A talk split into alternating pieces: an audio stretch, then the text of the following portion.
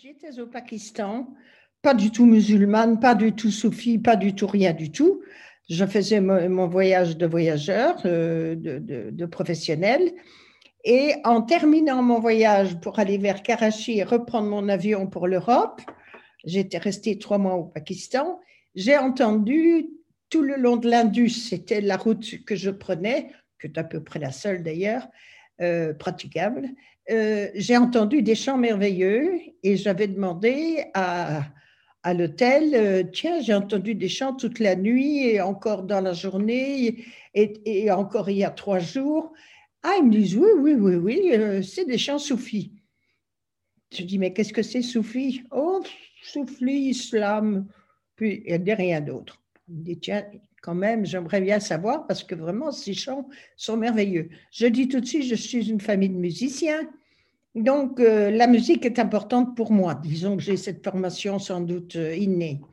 Donc, euh, j'arrive à peu près le dernier hôtel avant Karachi, qui venait de terminer, qui était un hôtel construit par Ismaël Khan, le chef des Ismaéliens, et, dans, la, dans la boutique de l'hôtel où il y avait trois fois rien, il y avait deux livres. Et je manquais de lecture à ce moment-là. J'ai dit, qu'est-ce que c'est ces livres? Et il m'en a sorti un sur la cuisine, évidemment, inévitable dans une boutique d'hôtel. Et je dis, mais non, non, euh, là, je, je connais. Et l'autre, oh, c'est pas pour vous. c'est pas pour vous. J'ai lui montré quand même. Il était marqué Les Soufis. Je me dis, mais c'est pas possible. Il y a deux livres et il y en a un sur les soufis. C'est ma question, qu'est-ce que c'est soufi? Je n'ai vraiment aucune notion. Est-ce un qualificatif? Est-ce un mot? Est-ce est un rite? J'ai rien du tout. Donc, je prends le livre, je commence dans ma chambre à lire ça le soir. Je n'arrête pas, je continue jusqu'à ce que j'ai terminé de le lire. C'était Idriss Shah. Donc, c'était des, chapitres avec des soufis célèbres à travers les siècles. Et plus j'avançais, plus j'avançais dans la lecture de ces personnages, et plus je me disais, mais oui, mais c'est ça que je cherche depuis longtemps, c'est cette approche des mystères de la vie, c'est cette approche de spiritualité. Mais je dis, mais, mais oui, mais c'est génial cette chose. Donc j'arrive à Paris le lendemain, euh, et je commence tout de suite à chercher les livres soufis. Il n'y avait pas une librairie à Paris qui vendait les livres soufis, sauf peut-être des spécialisés, comme il m'a été répondu. Ah, mais ça, il faudrait que vous alliez nous spécialiser. Je dis oui, mais spécialisé en quoi ah, bah, L'islam, sans doute. Donc, euh, toutes les grandes maisons d'édition n'avaient aucun rayon sur l'islam, tout juste un Coran et encore. Rare, rare. Bon, euh, je me dis, bon, bah, c'est comme ça. Euh, ça a été mon souvenir du Pakistan, sans doute. Je reçois sur ces entrefaites une invitation de l'ambassade du Pakistan pour assister à un dîner pour les artistes euh, qui s'intéressaient au pays ou qui avaient traversé le pays. Et à table, juste à côté de moi, se trouve un monsieur que je crois français, en fait il était belge comme je suis belge, peu importe, ça c'est un petit clin d'œil du sort. Et, on commence à parler et il me dit qu'il est spécialiste en musique folklorique. Ah, je dis peut-être que vous pouvez répondre. J'ai entendu des chants au Pakistan, blablabla. Bla, bla. Euh, Soufi, qu'est-ce que c'est ça? Il me regarde et dit Mais vous savez qu'en France, nous avons le plus grand musicien Soufi actuellement vivant ou en tous les cas, un des plus grands. Je dis, mais il faut que je rencontre ce monsieur. Bien sûr, téléphonez-moi demain. Radio France, je vous donne ça, euh, je l'ai dans mon calepin. Et ce monsieur, c'était Kutsi Gunner, donc le grand joueur, très grand joueur de nez euh, et, turc, Rumi. Je ne savais vraiment pas qui était Rumi, j'avais vu dans mon livre, mais ni plus ni moins. Donc, j'ai pris mon téléphone euh, Gunnar m'a dit oui, c'est moi. Mais venez vendre, euh, samedi, nous avons tous les samedis un petit, une petite réunion de prière et, de chant et de spiritualité. Comme ça, vous, serez, vous saurez mieux. Donc, je suis allée dans un endroit pas possible, comme toujours, les soufis sont toujours des endroits bons. Et euh, là-bas, il y avait très peu de, personnes qui n'étaient pas de la tarika, maintenant je peux utiliser le mot, puisque nous sommes entre nous, de la, confrérie euh, soufie, euh, sauf une petite dame qui était perdue dans ses coussins, là, parce que minuscule, et les coussins bien gros, comme bien turcs. Et, je, la regarde et elle me regarde et qu'est-ce que vous faites là? Ben, Je dis, ben, je viens par curiosité. Ah bon? Et je dis, et vous Ah, mais moi, je le connais Kutzer-Gunner et, et, le soufisme depuis longtemps. Et pourquoi? Je m'appelle Eva Vitré, je suis traductrice de Rumi. Je dis, ben, c'est exactement, finalement, le fil que j'avais tiré. Quand on, on, a vraiment une intention, je crois que les choses se mettent en place. Donc, je dis, mais j'ai envie de, vous, euh, de prolonger cet entretien, parce que là, nous sommes en, compagnie, mais venez quand vous voulez, me donne son téléphone, j'habite rue Claude Bernard, c'était pas loin de chez moi. Et donc, c'est comme ça que je suis arrivée chez Eva. Et la première question qu'elle m'a dit, posée, tout à fait logique, parce que c'était l'esprit le plus logique et rationnel qu'on peut rêver, elle me dit, euh, j'ai perdu le fil. Ah oui, que savez-vous de l'islam? Je dis rien du tout. Ah, elle dit, ça c'est un excellent début. Et là, j'ai compris la façon qu'Eva avait de, réfléchir et de communiquer sa science à qui le demandait. En fait, elle, commence au premier degré. Elle, ne va pas plus loin. Premier degré, qu'est-ce que vous savez? Vous ne savez rien, ok. Donc, petit à petit, j'ai dit, mais la prochaine fois, si vous voulez bien, je vais m'enquérir. On ne va pas ici parler d'islam. Et, puis on continuera. Très bien, très bien. Donc c'est comme ça, pas à pas, ne devançant jamais mes questions, répondant toujours et pas de façon du tout pédante. C'est un peu comme, euh, ah ben vous voulez les mathématiques, il y a 2 plus 2 égale 4. C'était vraiment très confortable, très logique, très, très entraînant euh, par l'intérêt qu'elle éveillait chez moi. Donc, euh, on ne parlait pas que de, spiritualité, loin de là. On parlait de l'état du monde, euh, qu'est-ce qui se passe. et quelques mois après aura lieu la première guerre d'Irak, la première pour nous, deuxième pour eux, mais première guerre d'Irak. Et là, tout de suite, on, on, en, a parlé et nous avons compris, et elle et moi, que ce serait une catastrophe pour le monde pendant longtemps.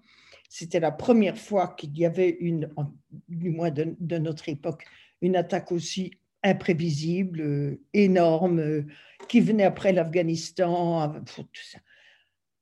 Et on était très inquiète. Donc, on a commencé à, continuer à réfléchir. C'était pas, c'était des conversations d'individus. De, c'était pas du tout euh, de, mettre à, élèves, euh, rien, rien de ça. C'était vraiment un échange d'idées.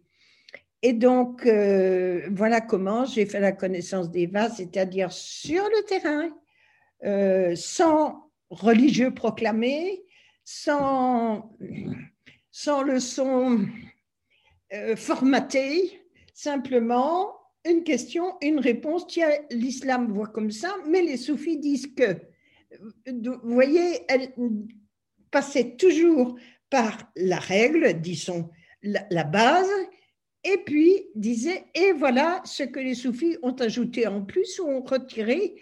Et, quand je posais les questions, elle me disait, mais tout ça, une question d'interprétation. On ne peut pas étudier une religion ni une spiritualité que, disons, un degré de plus ou différent de la religion. Elle dit, on ne peut pas le séparer de, la vie. C'est comme ça.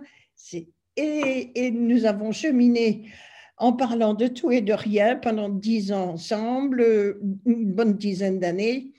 En fait, les dix dernières années de sa vie, qui n'étaient quand même pas banales, parce qu'il faut dire qu'elle est restée pendant sept ans au lit sans mettre le pied dehors. Vous imaginez le genre de, de retraite que cette femme a pu faire à la fin de sa vie, après avoir traduit Touroumi et bien d'autres livres. Et, elle continue à me poser des questions quand je venais la voir dans son lit, toute recroquevillée, minuscule, elle était petite comme ça, elle pesait rien. Et, et jusqu'à la fin, euh, on s'est posé des questions sur le monde et c'est l'attitude à avoir dans ces grands débats, débats euh, à la fois économiques, euh, philosophiques, scientifiques, dans tous les domaines. Elle, non pas, elle me disait ce ce qu'elle pensait, mais elle demandait toujours après. Et vous, qu'est-ce que vous, en pensez? Ou et toi, quand on est arrivé au tutoiement? Et toi, qu'est-ce que tu en penses Donc il y avait toujours une impression d'enrichissement mutuel. Et effectivement, c'est ce qui s'est passé parce qu'encore maintenant, et je réponds à votre seconde question, qu'est-ce qu'elle m'a laissé? Elle m'a laissé cette dialectique entre ma, conscience, mon âme, mes pensées entre, et la vie que nous vivons. Donc c'est toujours présent maintenant, même si la science et la tradition à des siècles et peut-être même bientôt des millénaires, c'est toujours aujourd'hui qu'il faut interpréter une pensée religieuse. Tout ce qui n'est pas aujourd'hui tout de suite je l'applique ou j'essaie de l'appliquer, c'est du temps perdu, c'est du dogme, c'est du, rite. Il en faut, pour certains ça suffit, pour d'autres euh, on peut aller plus loin parce que le chemin, plus on avance, plus il est beau. Plus il est beau, plus il est difficile, mais plus il est beau. On n'approche pas facilement des hautes montagnes. C'est comme ça, il faut marcher. Et, marcher, c'est avancer et vouloir toujours plus. Et quand on veut plus, on avance. Et puis, et puis on découvre des choses merveilleuses dont on n'avait même pas idée au départ. Voilà ce que je dirais, que Eva, pour moi, maintenant, est totalement vivante. Euh, avec le, confinement, qui est Dieu c'est important maintenant, je pourrais dire que si elle était encore en vie, rue Claude Bernard, eh bien, euh, c'est pareil. C'est pas parce qu'elle est morte et enterrée que, que c'est différent. On continue. Enfin, elle continue par ses, par ces interrogations, elle m'aide à m'interroger moi-même pour continuer. Donc, euh, je peux dire que euh, la mort est, un, événement ô combien important, et on le voit ici avec le confinement, où on commence à redécouvrir la mort qu'on n'a jamais voulu euh, ni traiter, ni dire même le mot. On dit fin de vie, on dit maladie pénible, on dit n'importe quoi, mais surtout pas le mot.